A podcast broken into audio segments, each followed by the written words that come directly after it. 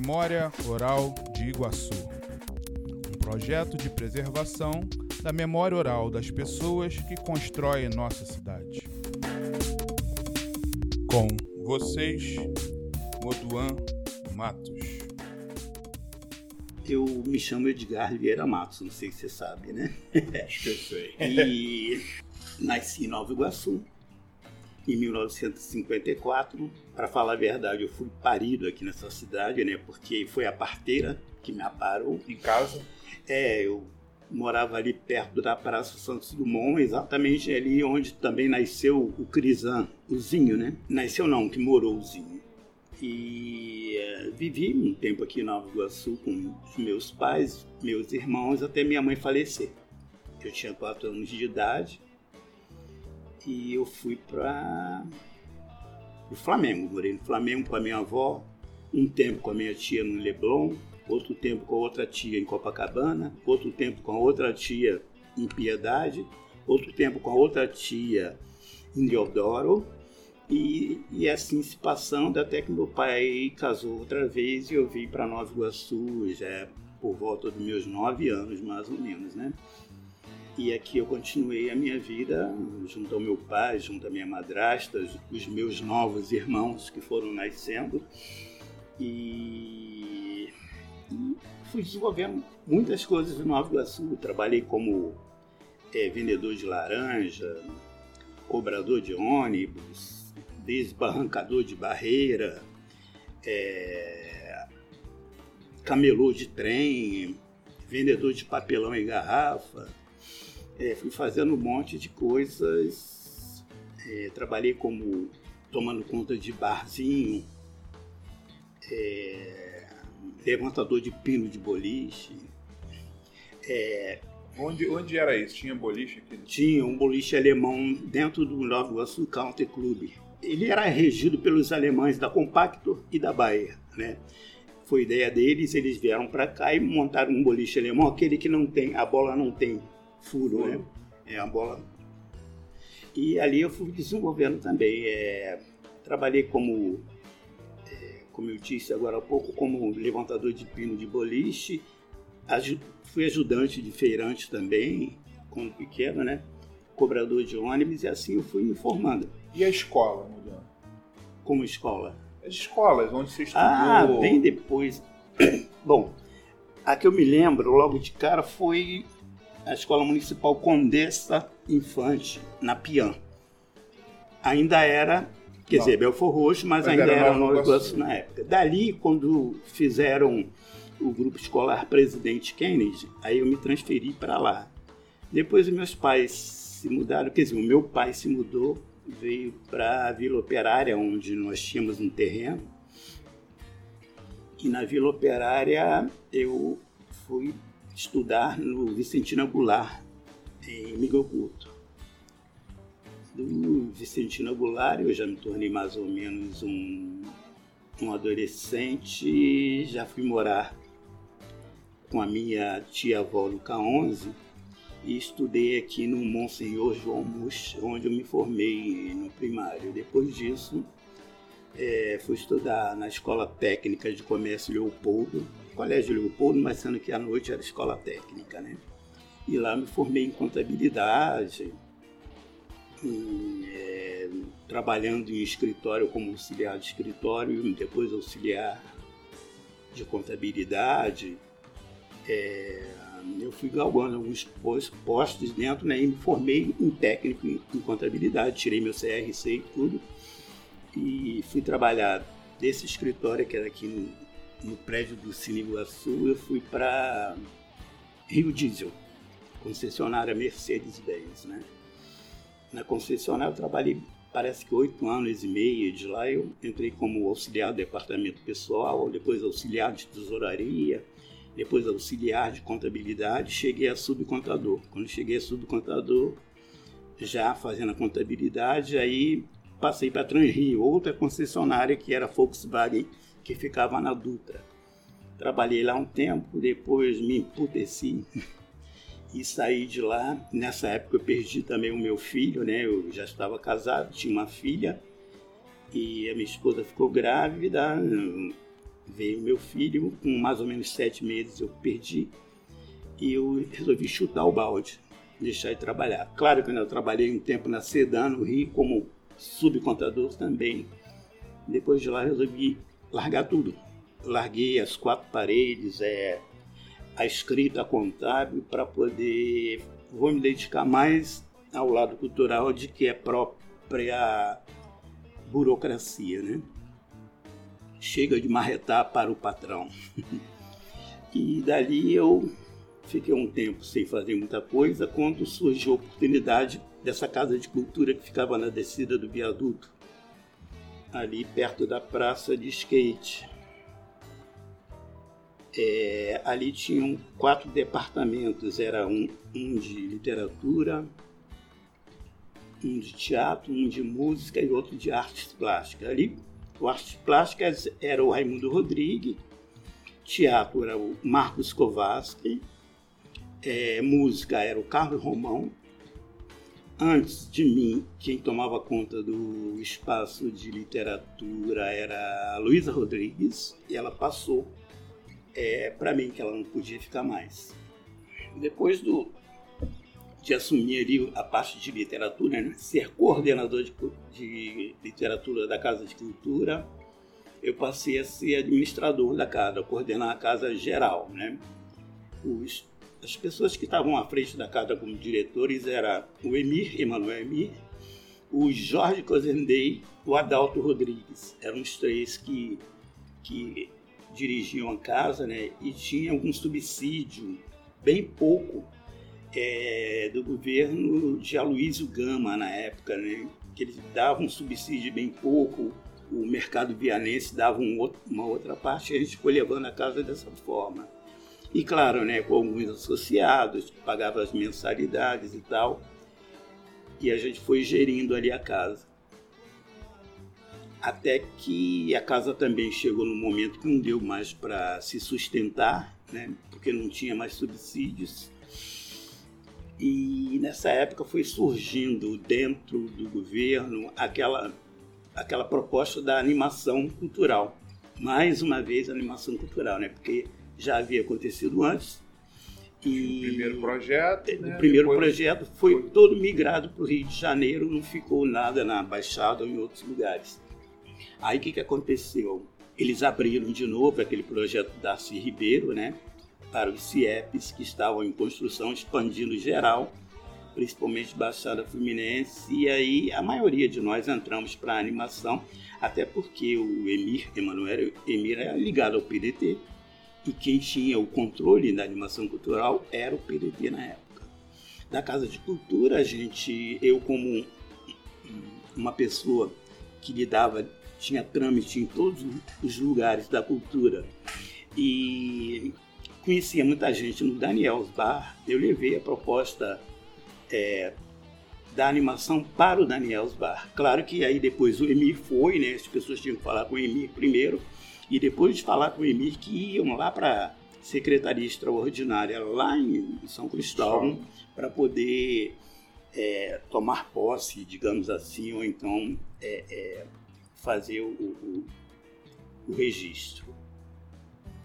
Então, dali é, é já existiu o Daniel Osbar e a coisa aconteceu e, e as pessoas foram é, desenvolver a sua linguagem artística dentro de colégios, principalmente CIEPs. Né?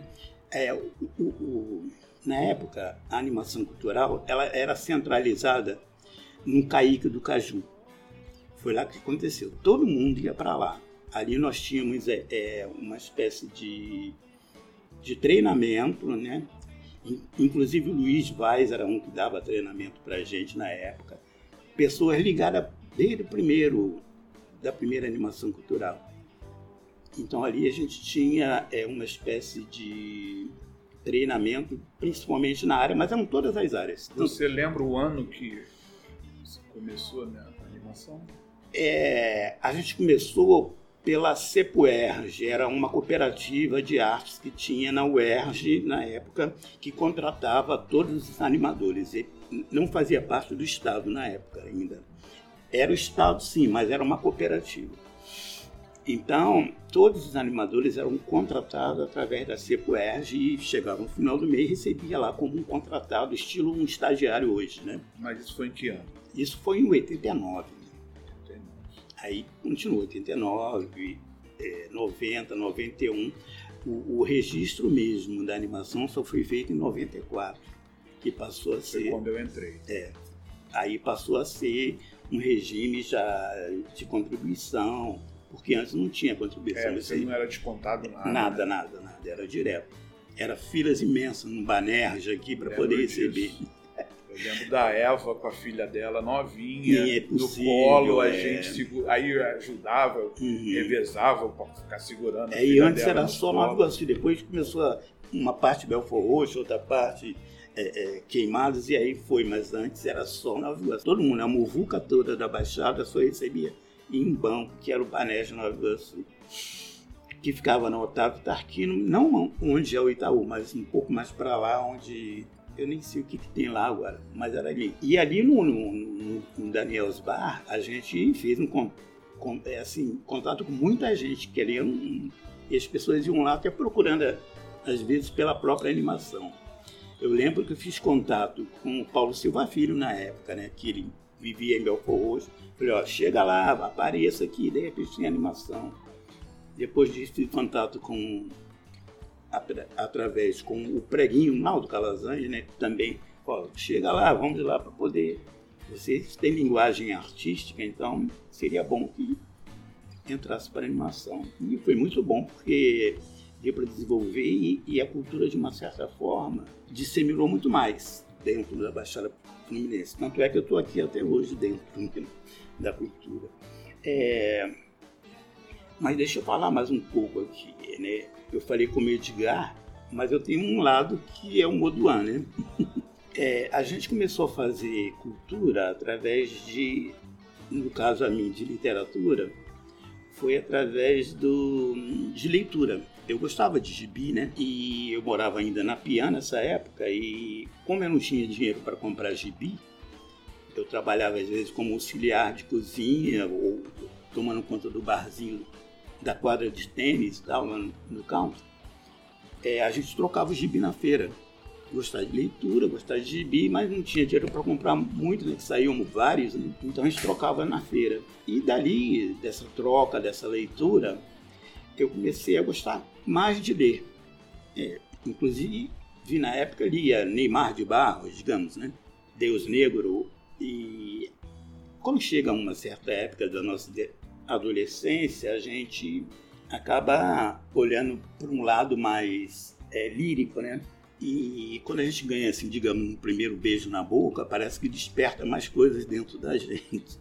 Eu passei a gostar mais da poesia romântica, né? Exatamente por causa desse lado lírico, né? De, de se entrosar, de passar sentimentos, coisas assim.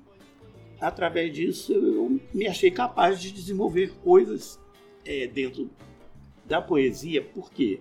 Porque eu lia muito e, e- e- e sabia é, concatenar é, interpretações dentro da literatura. Aí comecei a escrever. Como era uma época de ditadura militar, né, era mais ou menos 75, 76 por aí, nós não tínhamos muita liberdade para poder sair por aí se manifestando, né? Da forma com que é hoje.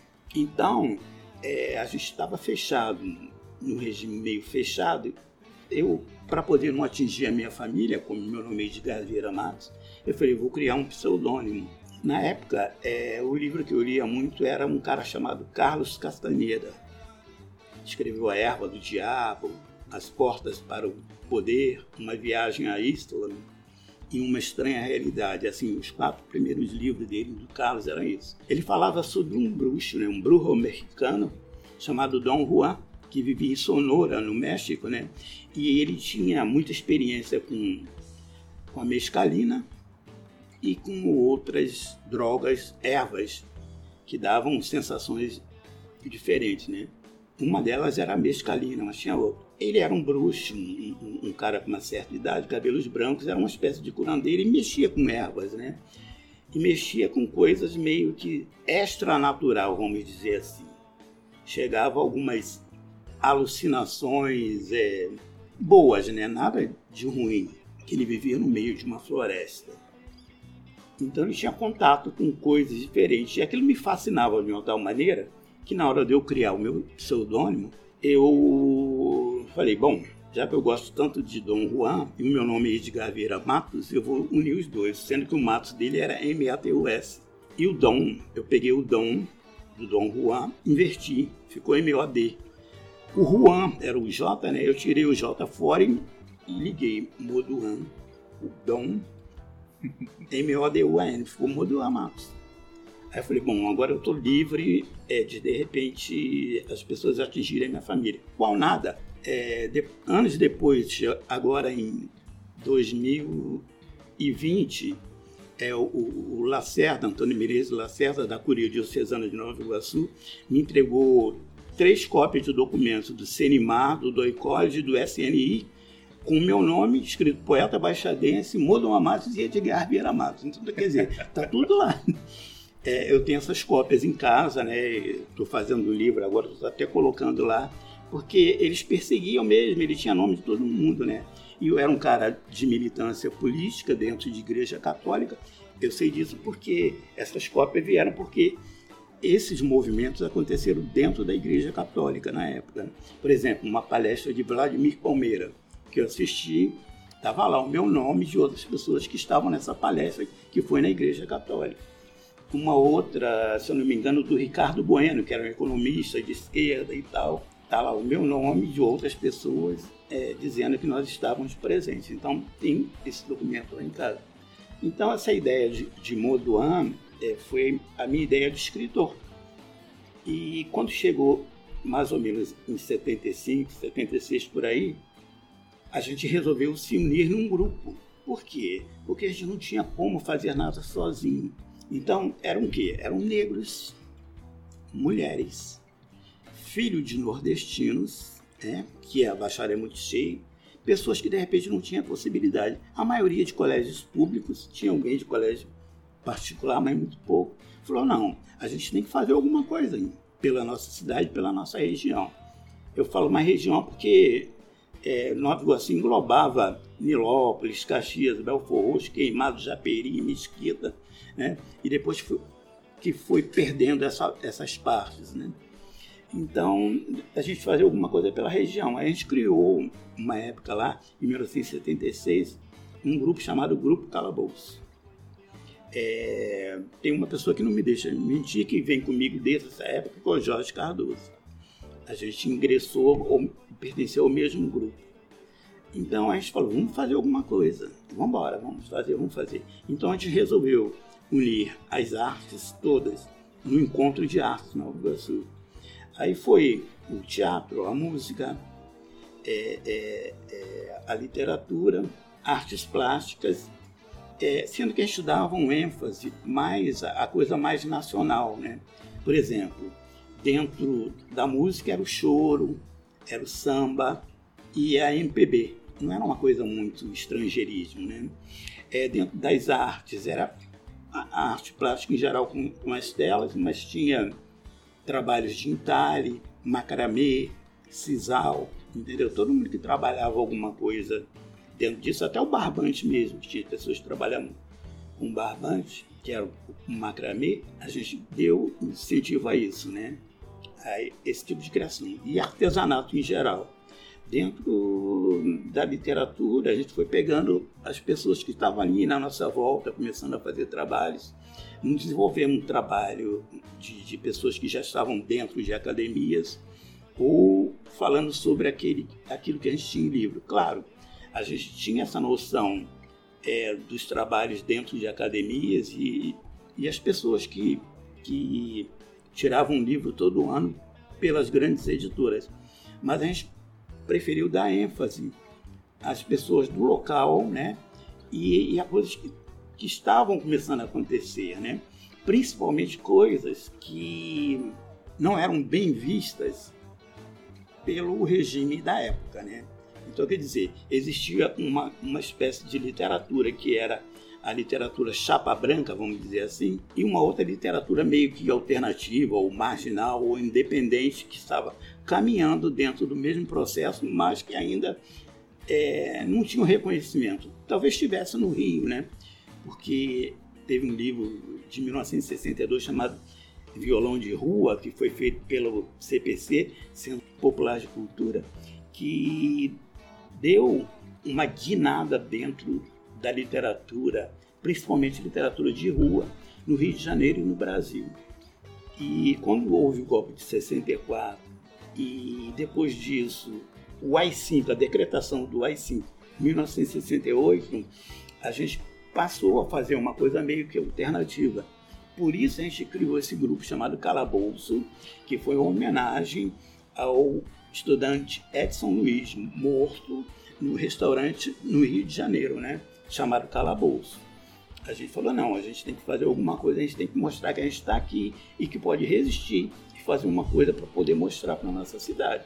Não essa literatura de gabinete, não essas coisas que é autorizada pelo governo. Ou, e não essas coisas de uma sociedade fechada que acontecem em, em salões nobres. A gente tem que ir para a rua e fazer alguma coisa. Então foi a ideia que nós tivemos do Grupo Calabouço. E o Grupo Calabouço, de uma forma ou outra, foi um grande disseminador. Eu lembro que nessa época o, Marco Mirelli, ele trabalhava como, com alunos do Colégio Leopoldo e ele montou uma peça e levou para o Grupo Calabouço. Né? A gente teve a peça lá. O, Grupo Chorões de Mesquita, grupo de samba, até o Aloísio Bevilacqua, que depois foi para o jornal Inverta no Rio, ele era de Queimados. Nessa época ele tinha um grupo musical, ele também se apresentou no, no grupo Calabouço. Tem muitas histórias, muita Queria coisa que você falasse das pessoas que faziam parte do grupo. Você falou já do Jorge Cardoso. Sim. Aí vamos colocar o Wilson Pena, é, irmão até da Cristina Pensa, ele é san, Pena, né? ele é santeiro, ele participou a Silne de Lima, professora de biologia, naquela época ela não era.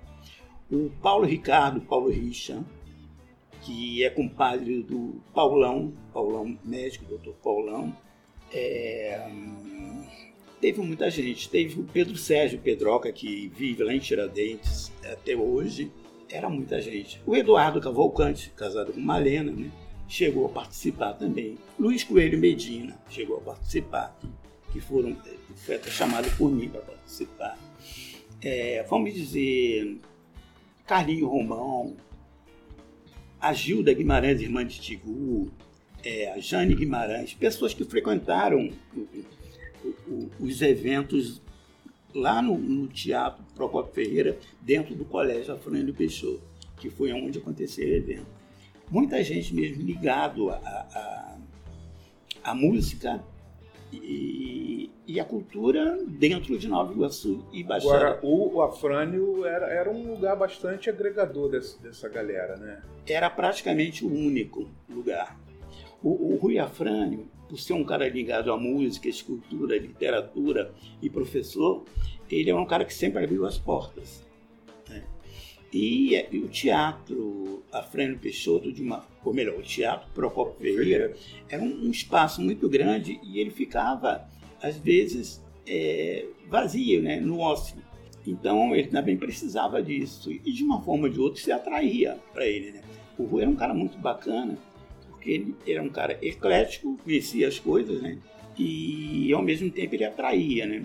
E, e o teatro era o, o agregador, como você falou ele muitas coisas aconteceram ali, né?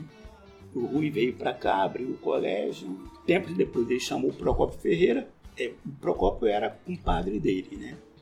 Aí chamou o Procópio para morar em Nova Iguaçu. O Procópio Ferreira morou no K11.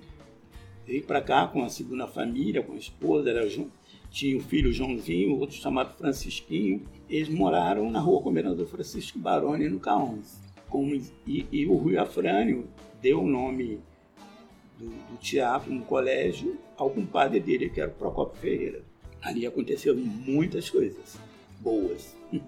Bom, o calabouço ele abriu assim as portas para outras coisas, né? A ideia da gente em relação ao grupo calabouço era levar a arte de uma forma geral para dentro dos bairros, né? ligado a associações de moradores ou coisas mais ou menos assim que acontecia em Nova Iguaçu. E a ideia era, era descobrir pessoas que pudessem é, desenvolver o, o, seu talento artístico né, e ao mesmo tempo levar uma coisa diferente né, para poder dali sair uma, uma mistura né, de tudo. E o grupo, depois de dissolvido, acho que durou uns três anos, a gente chegou a tirar boletim tudo. O Ailton José também participou do grupo Calabouço. Depois de dissolvido, a gente criou um outro uma outra forma de cultura que foi o Cineclube Experimental. Aí já foi em 78, por aí. A gente se reunia. Se bem que o, o Cineclube Experimental ele era uma, um braço da convergência socialista em Nova Iguaçu. Quem dirigia mais a convergência socialista em Nova Iguaçu era o, a, o Júlio, professor de História, ligado à UF, e a Tereza Cruvinel, que depois chegou a ser diretora do, do Canal Brasil, né?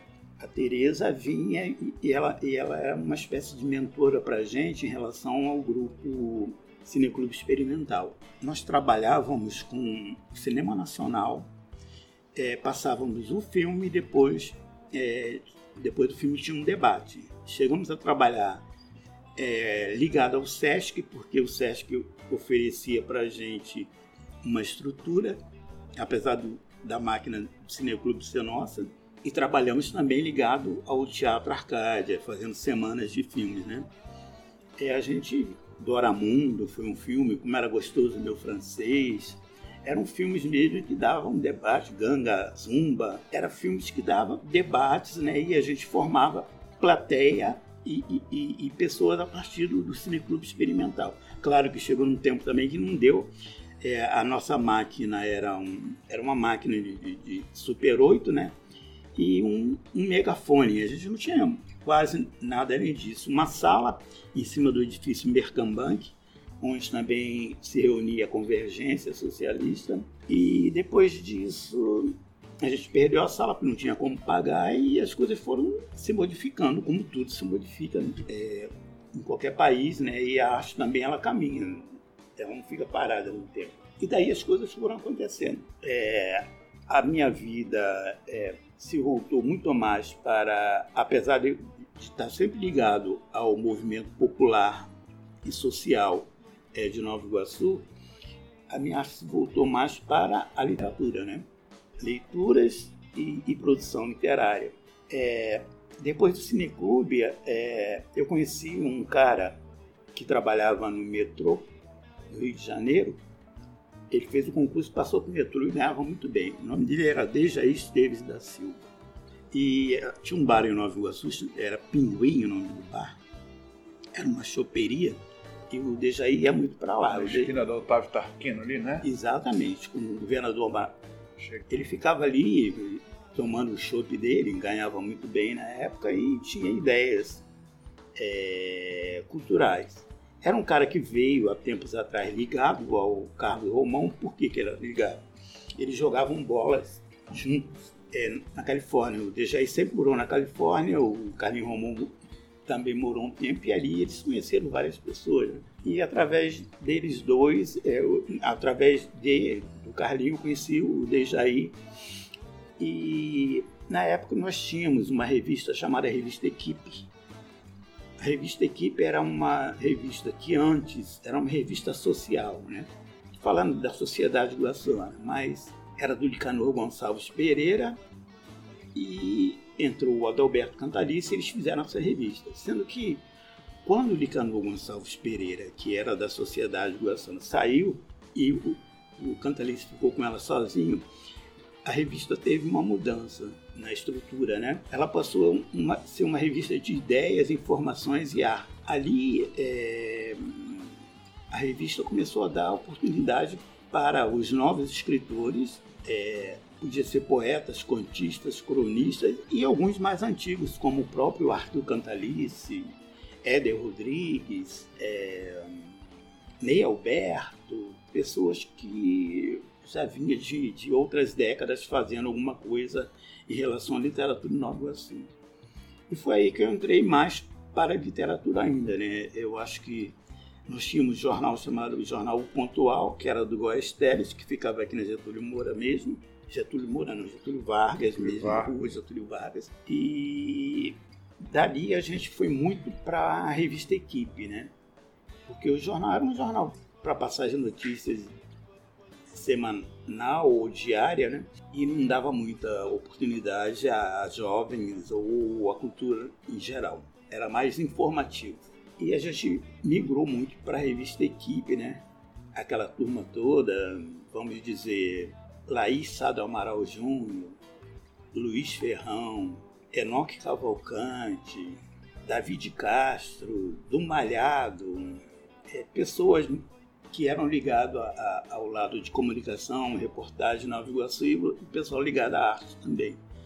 E a gente, dentro da revista Equipe, começou a desenvolver muito mais a nossa literatura e formas de protesto. Teve também o jornal Berro da Baixada, mais ligado à parte de comunicação e esquerda, né? Falar, é, criticar mesmo o, o, governo. E a revista Equipe, eu acho que foi também um, um, um outro veículo que ligou essa turma toda que veio produzindo em Nova Iguaçu. Quando chega em 80, a revista termina. É, a gente conseguiu fazer em 77. Eu não participei desse livro, não. Voltando um pouquinho, né? A gente fez um livro chamado Primavera Relativa, que é um livro de contos de autores de Nova Iguaçu. É, não sei se você lembra, um tempo atrás tinha um Pasquim no jornal, né? Uhum. E Pasquim também era uma editora. O Pasquim editava muito pessoal de esquerda e contistas, novos contistas. Né? A gente seguiu uma linha aqui e fez Primavera Relativa, mais ou menos no mesmo molde. Né? E a revista Equipe, de uma certa forma, era, um, era uma revista de esquerda, né? depois do, de alguns números, quando ela ficou só com o Alberto Natalice, e ela, e ela também era via mais a, a sociedade por esse lado. Né?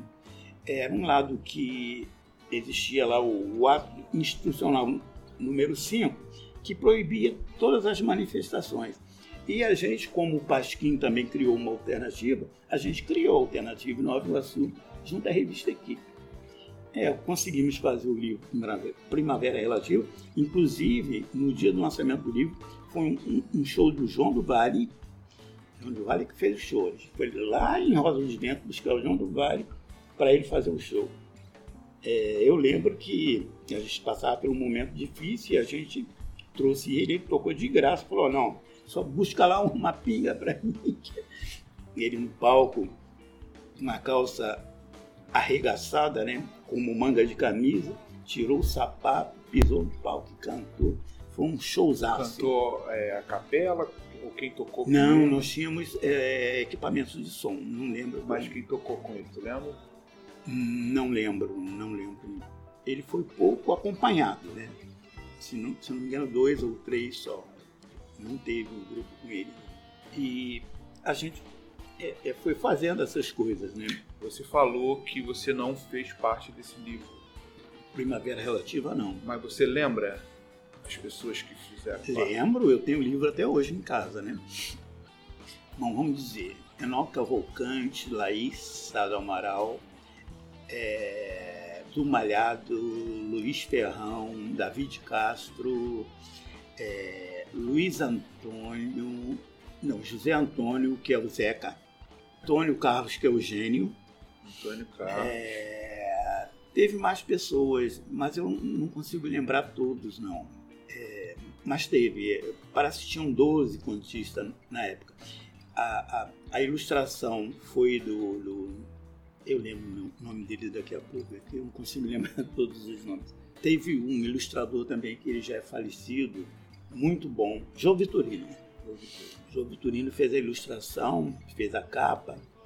É um livro muito bom. É um, é um outro divisor de águas dentro da literatura. Né? Então, mais tarde, quando terminou a revista Equipe, nós fizemos um livro, acho que foi em 84, chamado é, feira livre, né? Que era uma coisa que cada um vendia o seu produto.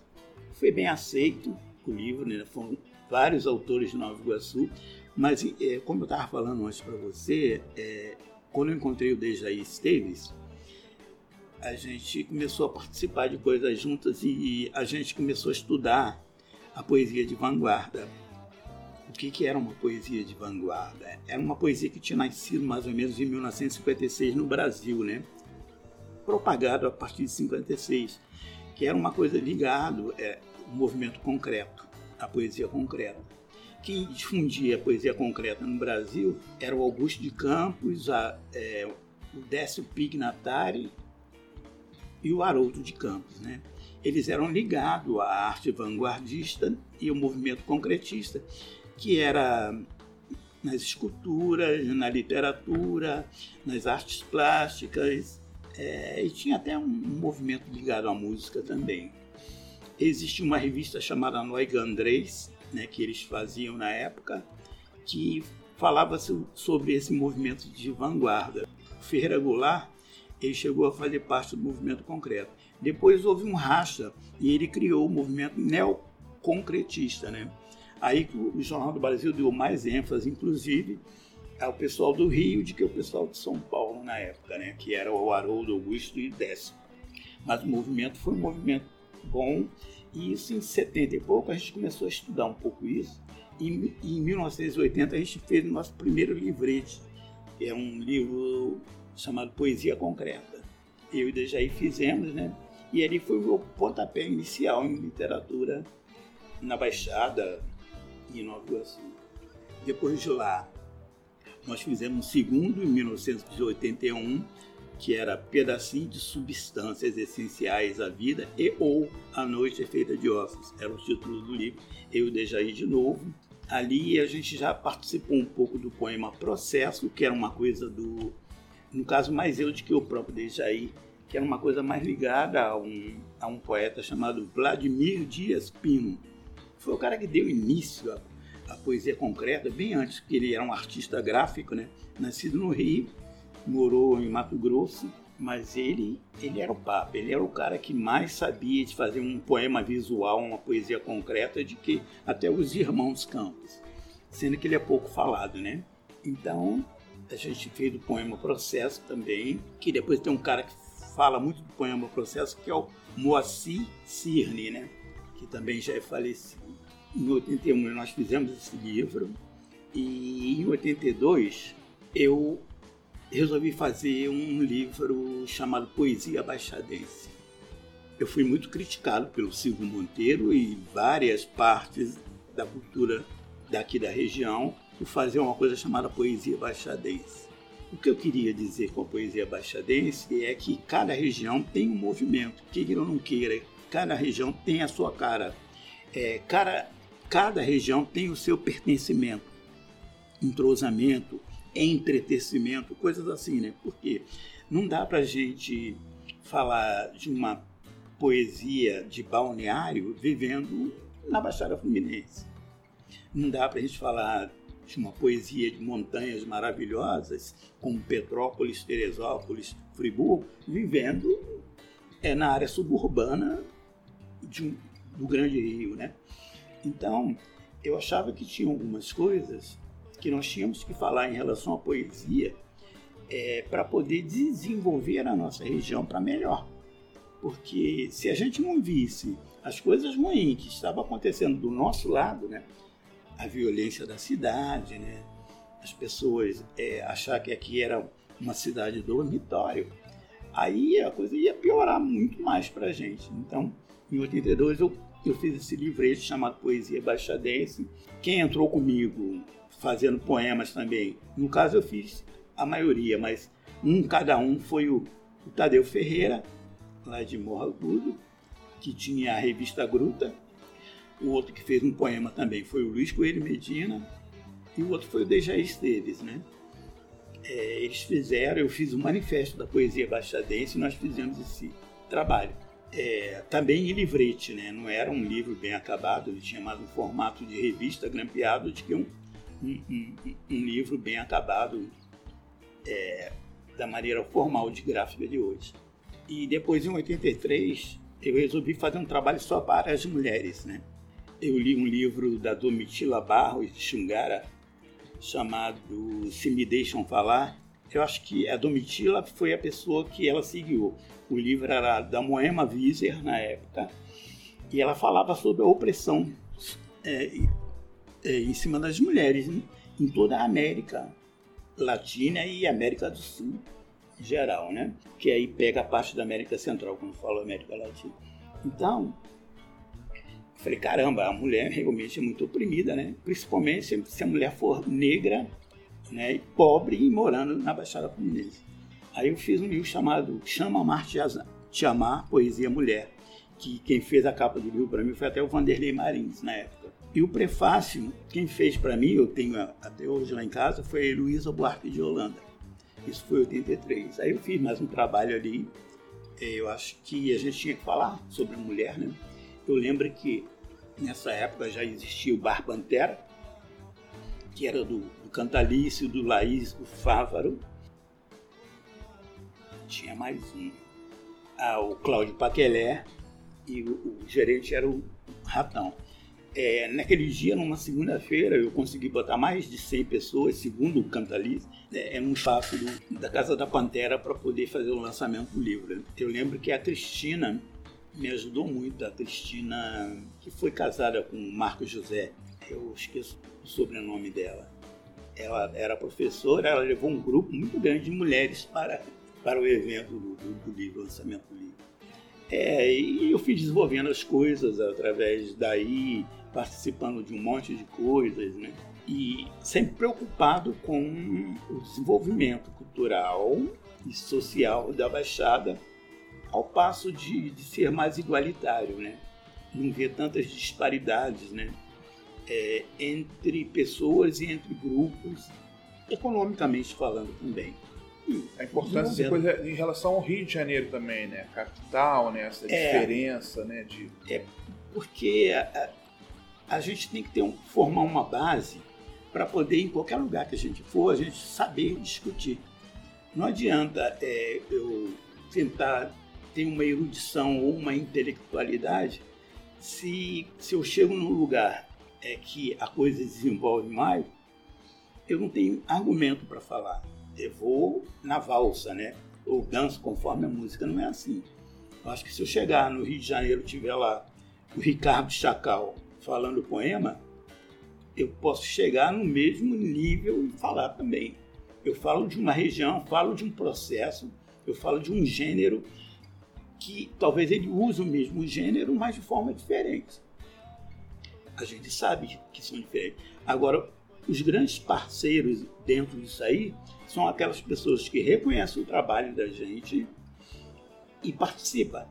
Tanto é, se a gente sair daqui e for um lugar onde a pessoa está, como a pessoa que está lá de repente vir aqui participar também.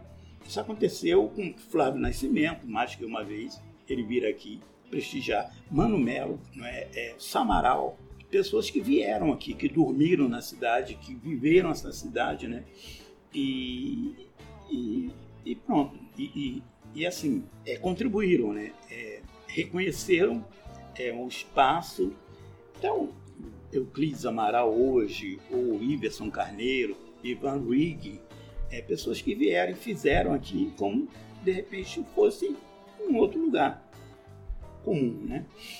É, uma importância também grande dentro desse cenário foi um cara que veio morar na Baixada, que foi o Antônio Fraga. O Antônio Fraga, ele vivia no mangue, né?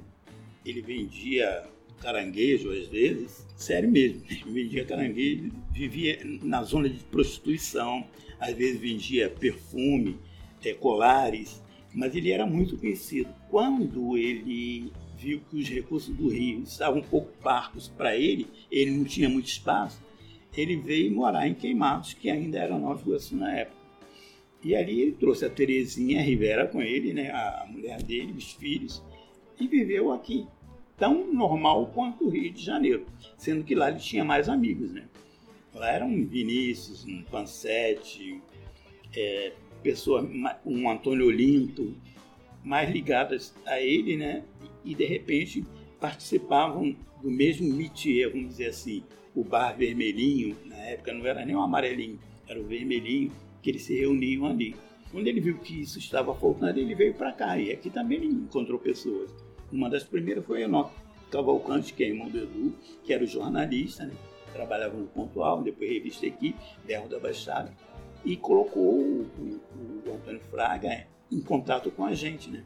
Foi muito bom também, porque a gente viu uma literatura mais participativa, né? não uma literatura de gabinete, mais uma vez falando, mas uma literatura é, de guetos, sarjeta, de povo, de população, é, mostrando uma realidade que existia, mas que poucas pessoas falavam. Em 46, o Antônio Fraga fez um livro chamado Desabrigo. Ele levou, acho que, duas semanas para fazer o livro. Um livro sem pontuação nenhuma, sem vírgula nenhuma, que é um, uma espécie de uma novela, né? Que se passa no interior de, de, de, um, de um meretrício, de uma zona de prostituição próximo ao mangue, né? isso ajudou bastante, né? A gente, é, o Antônio Fraga me influencia até hoje dentro das coisas que ele escreveu. E eu tinha um livro, tinha, não tem um livro dele chamado Moinho E, que nem ele mesmo tinha. Era um poema que ele queria teatralizar e não conseguiu. Até eu vou falando as coisas, às vezes me perco, perco a linha. Não, você veio falando desse movimento, né? Os livros que você foi fazendo, uhum. né? É 83 até Com o... quem as pessoas, né? Você falou do, do Dejaí, que foi do seu primeiro, né? Falei do Cantalice. Falou do Cantalice, já da, do, da revista Equipe. Equipe Jornal né? Berro. E aí essas pessoas que, né, que fizeram ali, do uhum. livro que foi feito, você acabou não participando. É.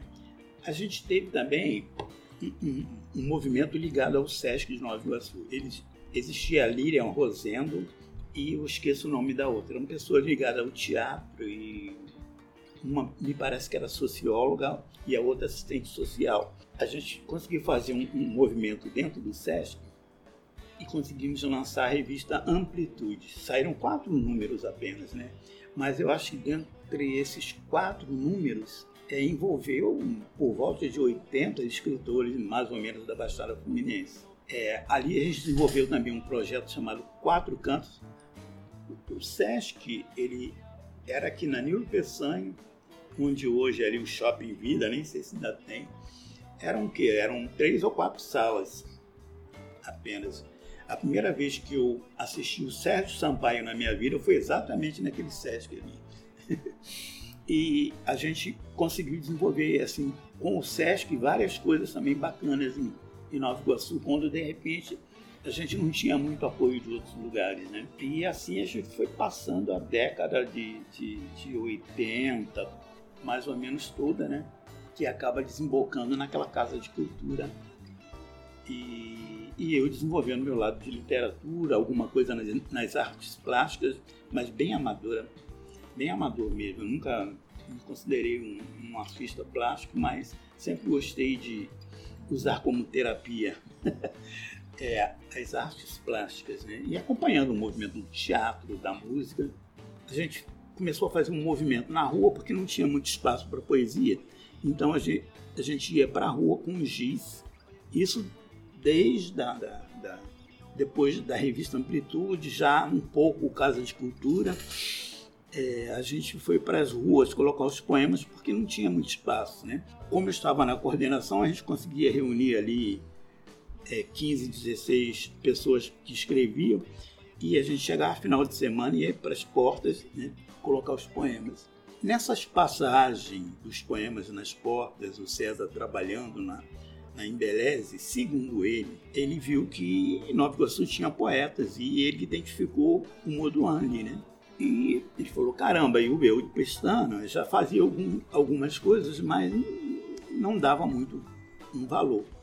Segundo César, na época, ele falou, é, eu vou fazer um, um zine com poemas e vou com isso, né? E vou tentar é, é, me entrosar com esse grupo todo. Já existia o grupo Capa de Vinho. Então, ele sabia que tinha um movimento ligado à Casa de Cultura e, ao mesmo tempo, existiu o Daniel Bar.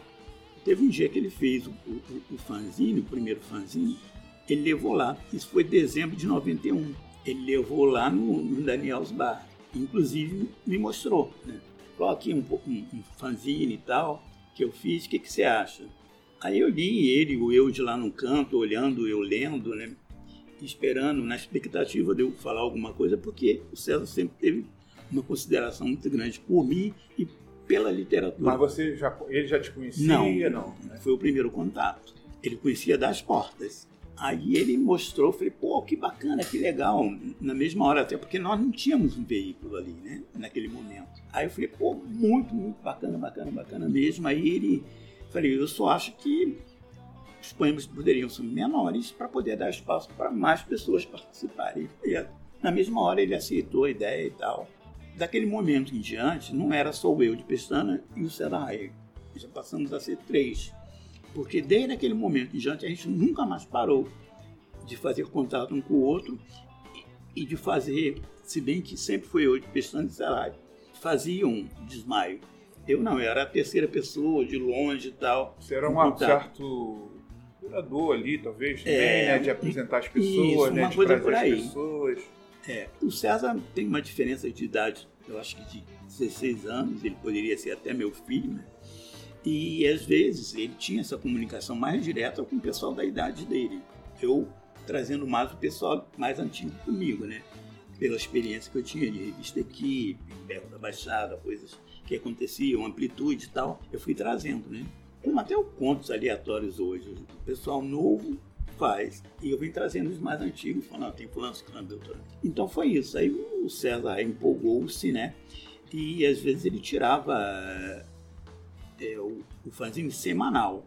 A última contagem que eu fiz estava em número 86 já, 86 fanzines. E o, o, o fanzine de Desmaio Público, com a proposta de poesia, deu um novo gás à literatura e um novo caminho, né? Porque também dividiu águas. Por quê? Porque as pessoas faziam poemas maçantes, longos, é, que a pessoa na, na leitura ia, ia, se perdendo pelo meio do caminho. E o poema que saiu no Zine é um poema bem sucinto, né? Uma coisa bem pequena mesmo e com um significado grande. Tanto é que quando chegou em 97, eu fui fazer um levantamento do Zine que eu sempre colecionei um a um. É, eu ia pegando e guardando, tanto é que às vezes o César nem tinha, eu tinha, ele ficava com raiva porque eu tinha, ele não tinha mais. Aí quando chegou em, 90, em 97, eu falei, não, o Zine nasceu em 91 Estamos em 97. É uma década praticamente inteira. Nada que surgir na Baixada Fluminense vai superar o desmaio público. Então, essa década é desmaio público. Falei, está na hora de fazer um livro. Então, corri atrás de patrocinadores é, aqui mesmo, em Nova Iguaçu, e consegui fazer mil livros, né? Anos 90, Poeta na Baixada. E falei, é uma forma de, de repente, é, a pessoa pegar o livro e, e, guardar durante um tempo, porque às vezes os zine as pessoas não guardam, vai deixando se perder. Aí eu fiz esse livro aqui, foi muito bem aceito. Hoje ele se encontra esgotado, não tem mais. E tá aí. E mostra um, histórico da poesia. Eu lembro desse um período um pouco antes, que já, ainda era na época do Capo do Vidro, que era você, acho que o Dejaí, eu, Dejaí, Colinha. Colinha. É, depois teve eu, Dejaí, Colinha, Laranja. É, teve um, um, tempo que o Eduardo entrou, mas. Marlos, talvez? É, não. O Marlos não, o André Alasfi talvez mais. É, o Marlos nem tanto. É, essa galera toda, uhum. você, Colinho, lembro. É, tinha a Janaína, que era Janaína, de lá de Belfort Roxo também, que é. participava. Tinha o, o, o, Bolão, que é Almeida do Almeida, Santos. Almeida, é. né? pérola. E o desmaio foi assim uma uma porta, né? uma porta Sim. escancarada para é. essa galera que estava começando. Não existia nada que nem o desmaio. O, o, desmaio ele entrou dentro do imaginário das pessoas de uma forma muito muito forte, né, Era a única, o único veículo que nós tínhamos uma certa época era o desmaio, não tinha mais nada. É, eu lembro que só para ter uma ideia, eu tinha um movimento chamado Encontro com a Poesia em Nova Iguaçu, que começou em junho de 91.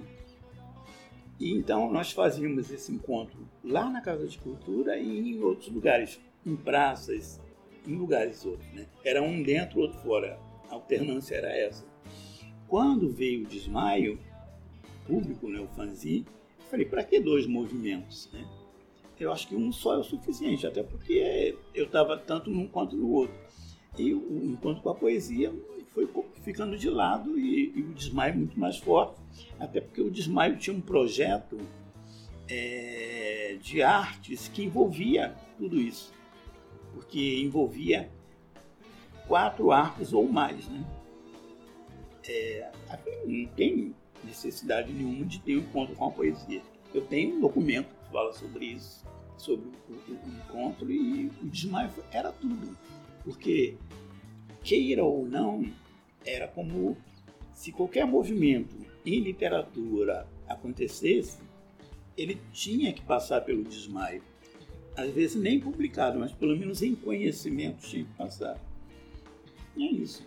É, o desmaio foi um grande agregador dessa, gente toda da, é. da, poesia, né? É, Tem muita gente. O desmaio trazia, é, como eu mesmo faria tempos atrás, ele trazia escritores de antes de Cristo, né? Como um Sêneca, como trazia a pessoa que começou ontem a escrever. Então agregava tanto para conhecimento, né? ah, eu não conheço fulano, passava a conhecer através do desmaio, como essa pessoa escreve e essa vertente é quase que nem a minha, então eu, eu posso escrever também. E, e conhecer outros, né? Conhecer o que se faz em literatura e qual é a melhor literatura, mais ou menos, do momento para a gente. O Desmaio também trouxe, trouxe a poesia feminina. O encontro com a poesia em Nova Iguaçu tinha muita gente participando, mas quando se falava em rua ou em movimento assim é, noturno, bares, não tinham tantas mulheres assim.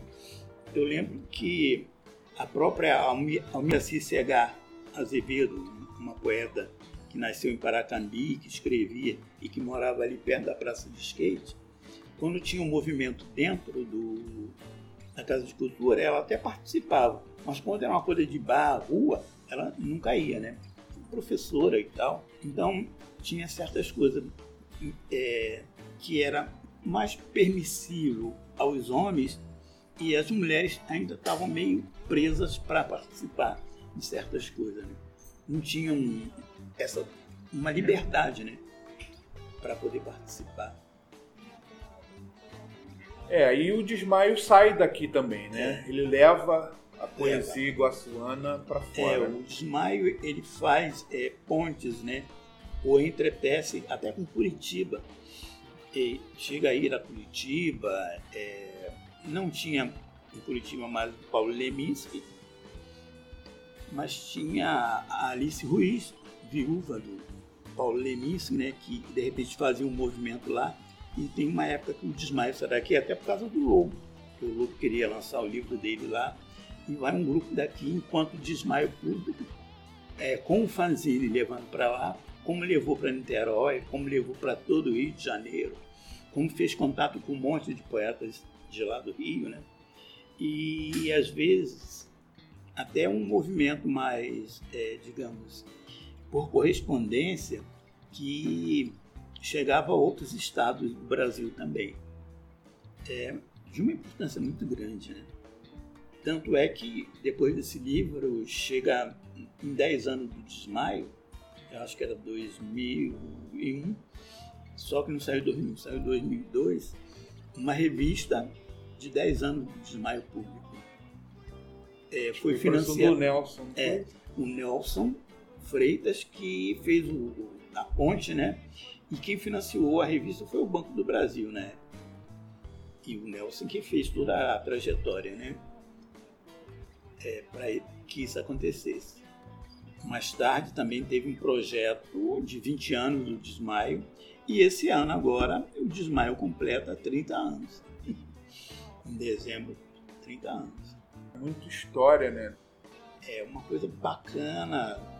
Provavelmente nada vai acontecer dessa forma de novo, né? Mas em relação a, a mostrar é, um potencial de escritores e possibilidades, eu acho que o desmaio está atingindo até hoje esse ponto aí mas tem um projeto de lançamento de um, um livro desses 30 anos, também pela lei Aldir Blanc, né, e Prefeitura Municipal de Nova Iguaçu, via J. Rodrigues aí, é, para que isso aconteça. Está aprovado lá, um projeto aprovado.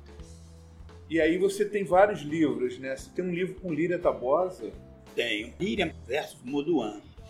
É, nessa época, tinha a Casa de Cultura perto da praça de skate, e a Líria estava voltando para a participação política em Nova Iguaçu, porque ela ficou muito tempo exilada e ficou muito tempo parada também, protegida pelos irmãos, né? E quando o PDT ganha em Nova Iguaçu, é ela como militante do PDT e ligada ao EMIR, ela vem. A Líria tem uma bagagem muito grande, ela é professora de Esperanto, yogi, é, professora de espanhol, né? Então ela vem para a Casa de Cultura trabalhar com esses grupos aí. Tai Chi Chuan, que ela também dava aula, ministrava né, as oficinas de Tai Chi. Então ela vem. Ali ela encontra comigo, né? Trabalhando lá também, e Raimundo Rodrigues também trabalhando na casa. Ideia do Raimundo. Poxa, vocês são poetas, vocês têm, têm alguns livros ou não têm? Vamos fazer faz um livro junto, juntos. Falei, por que não? E vamos tentar recurso, vamos embora. Eu, aí o, o próprio Raimundo falou, eu faço as ilustrações. E fez. É, tem poemas meus, poemas de Lira e ilustração do Raimundo Rodrigues. É, a princípio, a Janete, esposa dele, auxiliou na editoração. Eu busquei alguns recursos via é, é, Raimundo Santa Rosa, na época era diretor de cultura da prefeitura e ligado à LAIS no Rio de Janeiro. Ele conseguiu que a gente reproduzisse o livro. É mais um livrete que saiu, né? Mais uma vez saiu naquele formato meio revista. E a gente circulou, eu e Lilian Tabosa, e ali a gente também é uma amizade que começou ali e até hoje estamos aí. Queria que você falasse também dos outros parceiros. Você falou do, do Dejaí, você Antônio falou Fraga. do Antônio Fraga, do, do Colinha, né? Colinha. É, que era uma, né, do, do, do Caco, é, Almeida, Bolão.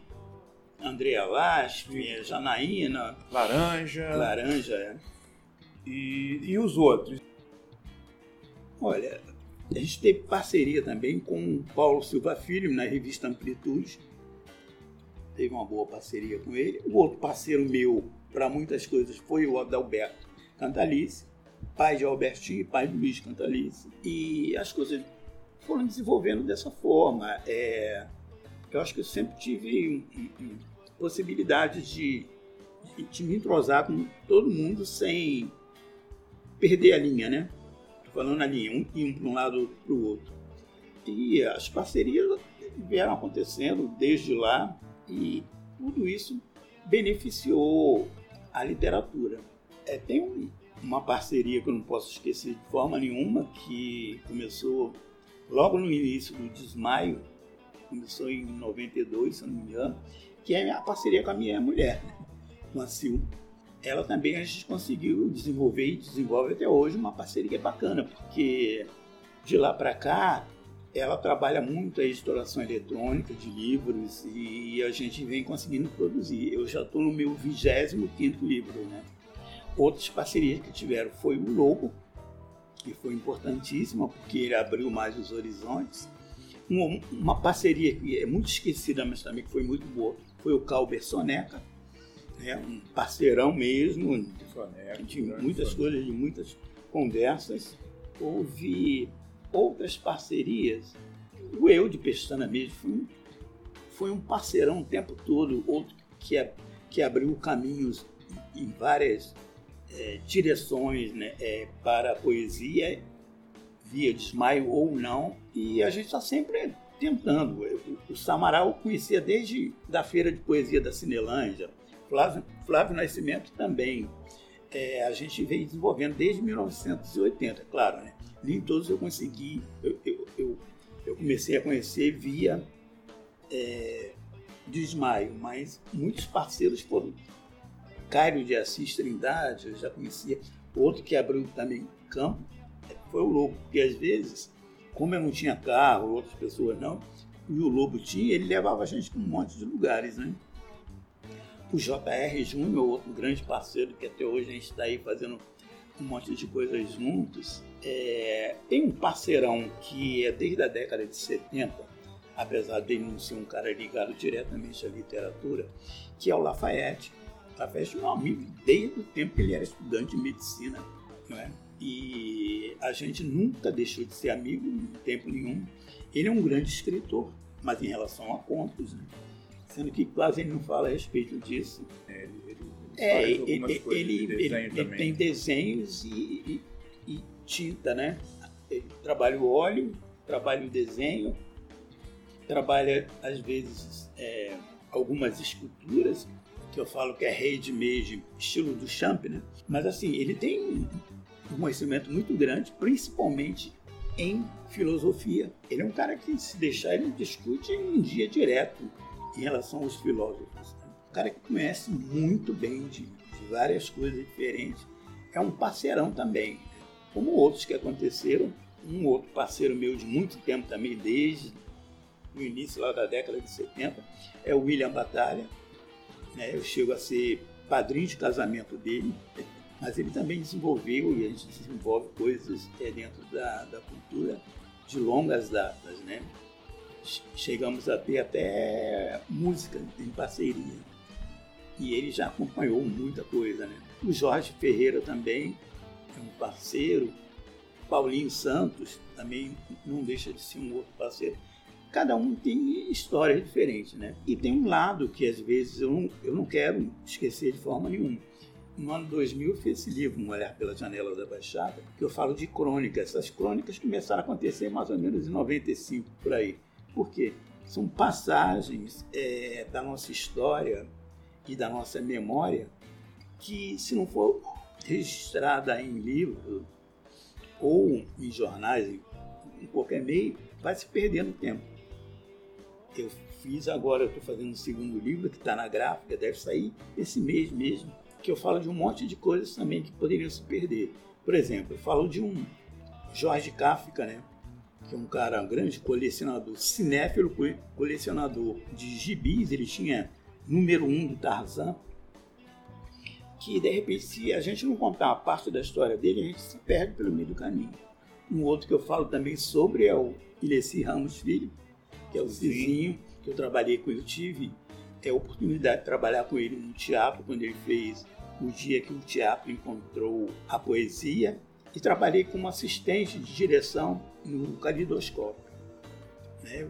Acompanhei desde o início do Calidoscópio até a apresentação, trabalhando como assistente dele. Então, é, tem pessoas que a gente tem que falar, não dá para deixar de falar.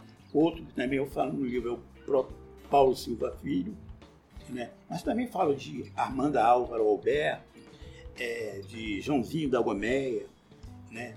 É, de Mané Garrincha, que nasceu na Baixada. Eu vou falando de pessoas que, de repente, se deixar, a coisa se perde pelo meio do caminho e a gente não acaba esquecendo que essas pessoas existem e da influência que essas pessoas tiveram na nossa vida, né? É, são coisas bacanas demais para a gente deixar passar. Essa preocupação, a gente ter essas memórias é, registradas né, e perpetuadas e, e, de certa forma, medida do possível, imortalizadas. Agora há pouco mesmo eu fiz um, uma crônica é, lembrando o J. Rodrigues, porque eu não vi ninguém escrever nada sobre. Fiz uma outra falando do Robson Gabiru, porque são coisas que de repente vão ficando pelo meio do caminho e ninguém fala a respeito. Silvio Monteiro, tanto nesse livro quanto no outro que vai sair, tem coisas a respeito dele. Antônio Fraga também. Você pode citar alguma coisa que você lembre mais ou menos de cabeça? Sobre? Sobre alguns desses, algum desses. Eu lembro uma assim, passagem. Assim, pode ser uma história, por exemplo. É, eu lembro uma passagem que, que do Antônio Fraga. O Antônio Fraga contou isso, né? contou para mim e contou também para outros lugares, para alguém que escreveu, não sei, que ele morava no Rio de Janeiro, morava e, e tinha só um paletó. Que terno são três, né? Calça, colete e paletó. Mas, dele era um paletó, né, que ele usava para sair para alguns lugares. E um dia ele passando na, na Rio Branco, me parece que caiu um, um pano de graxa no ombro dele. Aí, quando ele ia para o, o, Vermelhinho, onde ele se reunia lá, aquele grupo mais ligado ao, ao socialismo, as pessoas, ele chegava lá, que só tinha um paletó mesmo, né? Ele pensava, pô, que mancha é essa aí, né? Ele tinha mancha no ombro. Aí ele falava, pô, é, caiu um pano de graxa aí no andaime aí, aí ficou. Aí o pessoal começava a brincar com ele. Sabia que ele só tinha um, um porque tinha uma mancha no paletó dele, né? Toda vez que ele ia com o paletó lá, tava mancha. Tava mancha. Aí um dia ele indo para casa, né? Foi para casa da mãe dele. Aí chegando lá na casa da mãe dele, a mãe, mãe, ô filho, que mancha é essa aí? Falei, mãe, é um, caiu um pano de graxa aí, ficou essa mancha, né? Aí ele foi, deitou, dormiu. Aí a mãe pegou o paletó dele, foi lá e tirou a mancha. Aí tirou a mancha, Aí quando ele acordou que viu o paletó limpinho, falou, mãe, não era para tirar a mancha, eu já sou conhecido paletó com essa mancha aí, poxa, por que que tirou? Ah, desculpa meu filho, eu não sabia. Ele botou o paletó foi embora lá para a reunião dele lá, tomar os chopezinhos dele lá, conversar literatura. Ele falou, ué, mas não tinha uma mancha, por que, que não tem mais a mancha, né? Aí ele, puto da vida, o pessoal tanto perguntar, pela mancha, ele foi e colocou a mancha de volta. Fez uma mancha no paletó. Aí apareceu lá com o paletó com a mancha. A pessoa, poxa, a mancha? É, a mancha. Pô, mas não era do outro lado?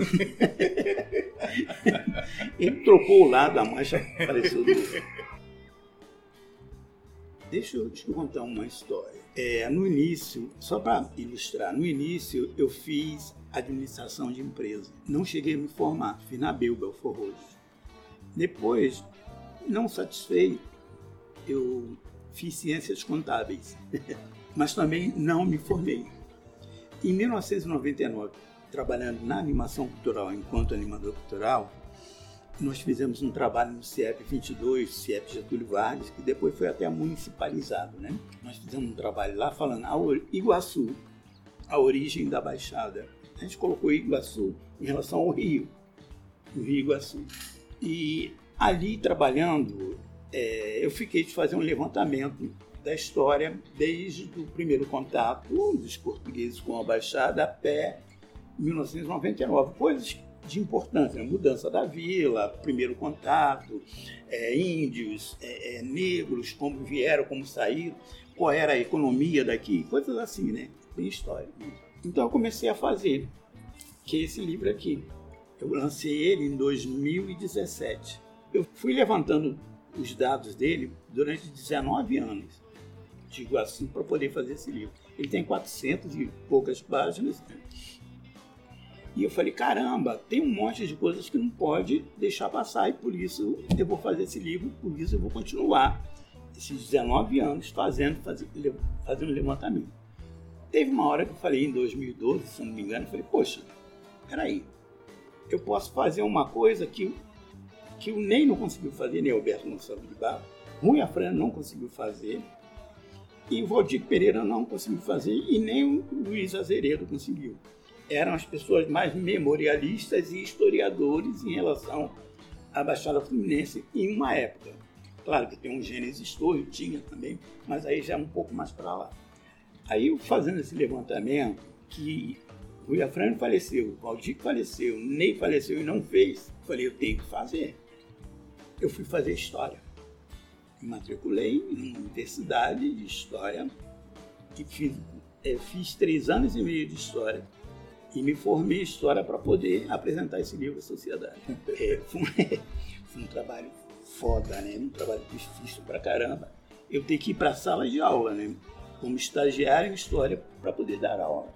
Uma coisa que eu já estava fora há muito tempo, da animação cultural, trabalhando mais com os adultos e adolescentes, eu tive que voltar para as crianças para poder é, fazer estágio em, em, em, História dentro de um CIEP, para poder me formar. E, inclusive, num dos estágios eu fiquei reprovado, eu tive que refazer todo ele. Foram mais seis meses fazendo para poder eu me formar. E no final do curso, eu queria apresentar isso aqui como ACO, atividades né, extras de horas. Né? Tem que ter um, é, 200 horas, se não me engano, para poder você de atividades fora do curso. Aí eu queria apresentar, a, a minha universidade não deixou, falou que não, teria que ser lugar que tinha CNPJ, o horário, tudo direitinho, carimbo e tal. Aí eu tive que refazer. Eu só vim pegar. Para falar a verdade, eu, eu larguei tudo para lá mesmo, formado, né? Deixei os ACOs para lá e um dei. A minha filha, a Marília, falou, pai, você fez tudo.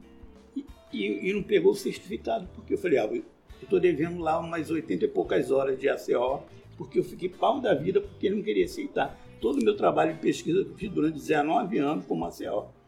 Falei, ah, pai, deixa isso para lá e faz. Aí eu fui fazer horas para poder mandar para lá, para poder eles mandarem vocês. Mas eu fiz. Então hoje eu sou um historiador, né, por causa desse trabalho aqui. É, porque falei, Mais uma faceta de Moduan que a gente. Eu não tinha nem ideia, eu sabia do livro, mas hum. não, tinha é, ideia desse percurso. história para poder fazer um livro. Muito legal, não é possível. Muito legal. Eu tive contato o tempo todo com o Rui Afrani. Tive, o, o Valdir Pereira foi meu professor de história. Né? Convivi com o Leoberto aqui durante sete anos. Só saí daqui porque eu fui lá para o centro de memória, né? Eu, eu, conhecia tanto já da história que eu fui para o centro de memória ser o diretor de lá. Então, falei, não, eu tenho que fazer a coisa direito. Essas pessoas foram suas fontes, de certa forma, né? Todos eles me influenciaram de uma forma ou de outra, mas sempre pelo lado positivo. Negativo nunca. Até um aí que o pessoal às vezes não dá muita coisa por ele, ele é um cara muito importante na minha formação intelectual. Isso é importante também ressaltar, né? Também através do Dejaí que eu conheci Eluard, que é o poeta. Por quê? Porque Paul Eluard era casado com Gala e o Salvador Dali tomou Gala de Paul Eluard. então ali tem muitas histórias, tanto é que muitos nus que o Salvador Dali retrata é Gala que está ali sendo retratada, né? posando para Dali. E ele tomou do Paul Eluard, que era o poeta. e histórias e mais histórias. Né? Queria que você falasse um pouco, assim, deixasse um pouco de uma mensagem, né, para as pessoas da cidade, principalmente para os jovens, né, que estão aí de repente começando uma trajetória dentro da arte, dentro da poesia. Eu só queria falar mais uma coisa aqui, antes da mensagem, é que chegou um tempo da minha vida, como escritor ou poeta ou sei lá como, que a coisa já não funcionava bem pelo lado, digamos, de ser vaidoso ou de achar que eu sou o máximo. Eu nunca me achei assim, mas sempre procurei desenvolver coisas. E chegou num momento que falei, pô, eu não sou poeta. Eu acho que eu desenvolvo a poesia. Então, ao invés de eu me considerar poeta, eu comecei a me considerar um experimentalista na poética. Por que essa ideia? Porque para tirar a vaidade, jogar a vaidade fora. É, e depois disso, eu fui vendo e relembrando coisas que eu consegui desenvolver dentro do sub, é, dentro do gênero poesia, vários subgêneros. Né? Isso é uma forma de engrandecer a poesia, não é a mim, mas dá mais possibilidades à pessoa de, de, de saber que o campo é vastíssimo. Eu numerei alguns aqui que eu consegui fazer que, que são os contos com livro publicado, tá? Os contos minimalistas, né? o minimalismo é muito interessante. A poesia concreta, né? o poema em movimento, que é o poema gráfico dentro do computador, né? poema em movimento. O poema anagramático, né? Você pega e faz um anagrama com as próprias letras. O poema instalação, que você fala sobre alguém e sobre a obra desse alguém. Os haikais, que é o a poesia japonesa, né, é, de 700 anos para cá, é a poesia visual, o trabalho visual da poesia, é o poema trabalhinguista, que é uma literatura oral que vem de berço para a gente, poucas pessoas desenvolvem. Né? Então, são várias partes da poesia, o poema épico também, ou então o poema caótico, né? que são formas poéticas se propagar a arte e mostrar para as pessoas, pessoas mais possibilidades. Então a ideia é essa, é mostrar possibilidades dentro da literatura e dentro da poesia para poder, quem quiser, pegar o nicho ou o mote e seguir adiante, né? Porque tudo que está aí são coisas que podem ser apanhadas. É, ninguém praticamente é dono de nada. Mas cada vez que você conseguir desenvolver um lado e mostrar para as pessoas a possibilidade de desenvolvê-lo, melhor. É um campo a mais que você ganha. Com certeza. É isso. E é, é a mensagem que eu deixo, né? É, meu pai, quando eu conheci ele, era cozinheiro, a princípio, depois ele até teve um bar e restaurante, depois de gerente, depois bar. Minha mãe sempre foi de casa, né? Eu perdi minha mãe muito nova. E eu nunca tive berço. Se eu aprendi alguma coisa, eu aprendi por conta própria, claro, em relação ao meio que me cerca. Porque se não fosse o meio, eu também não seria ninguém. E a, mensagem que eu deixo é essa, né? Porque a capacidade está dentro da gente. Se quiser, é só ir adiante. Agora é saber delinear, saber escolher o, o, o caminho e fazer leitura do dia, da realidade. Tem que saber ler, fazer leitura do que te cerca e do que faz o momento, né? faz a atualidade. Porque se não fizer leitura aí pelo lado do consumismo, vai se perder. E não vai ser nada, vai ser um, um objeto para ser consumido também pelo próprio consumo. Né? Então é isso. A gente tem que saber é, traçar o nosso caminho e dizer, não, eu sou isso aqui e por aqui eu consigo chegar e mostrar a realidade para as outras pessoas. É isso. Muito obrigado. Em nome de, todo o grupo, te agradece a você e tantos outros que construíram toda essa história, né? Que, né, desse legado, eu diria. Né? Eu acho que é. isso é um legado importante para a cidade. A região aqui era antes habitada pelos jacutingas, né? Uhum. É, foram os primeiros habitantes, praticamente, que a gente tem ideia. É, eu me lembro de uma coisa, a gente não pode deixar a peteca cair, né? já que a peteca é, um, é, um, é uma invenção dos, dos índios. É. é. Então a gente tem que manter essa peteca lá no alto, né? Porque se a gente não valorizar o que é nosso, ninguém é. vai valorizar, a não ser que veja lá de fora. Não, a pessoa está chegando lá no lugar onde toda a cidade deveria estar.